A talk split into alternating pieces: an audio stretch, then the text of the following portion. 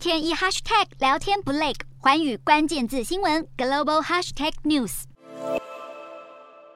厄瓜多武装警察朝着大批的示威民众发射催泪瓦斯。这些示威者从当地时间十三日开始，不断涌进首都基多，对政府经济政策发起抗议。其中有至少十六个省份的农民和原住民团体参与。许多示威者在通往首都的公路上燃烧轮胎，阻碍道路通行，让原本的和平示威瞬间演变成一场暴力冲突。发起示威的厄瓜多民众抗议总统一口气将油价涨满，并对政府经济政策无视农民以及增加开采石油和矿物等行为。为感到相当不满，扬言要发动无限期抗争。而这一次的抗议事件在十四日发展到了冲突高点，警方逮捕了原住民团体领袖伊扎，让情况一发不可收拾。更多抗议者占据街头，要求警方放人。而伊扎在被拘留了将近二十四小时后获释，重返抗议现场，继续对警方喊话，承诺会带领民众抗争到政府解决国家的经济问题为止。面对大批农民和原住民团体的顽强抵抗，厄瓜多总统则依旧以强硬的立场回应，没有任何让步的意思。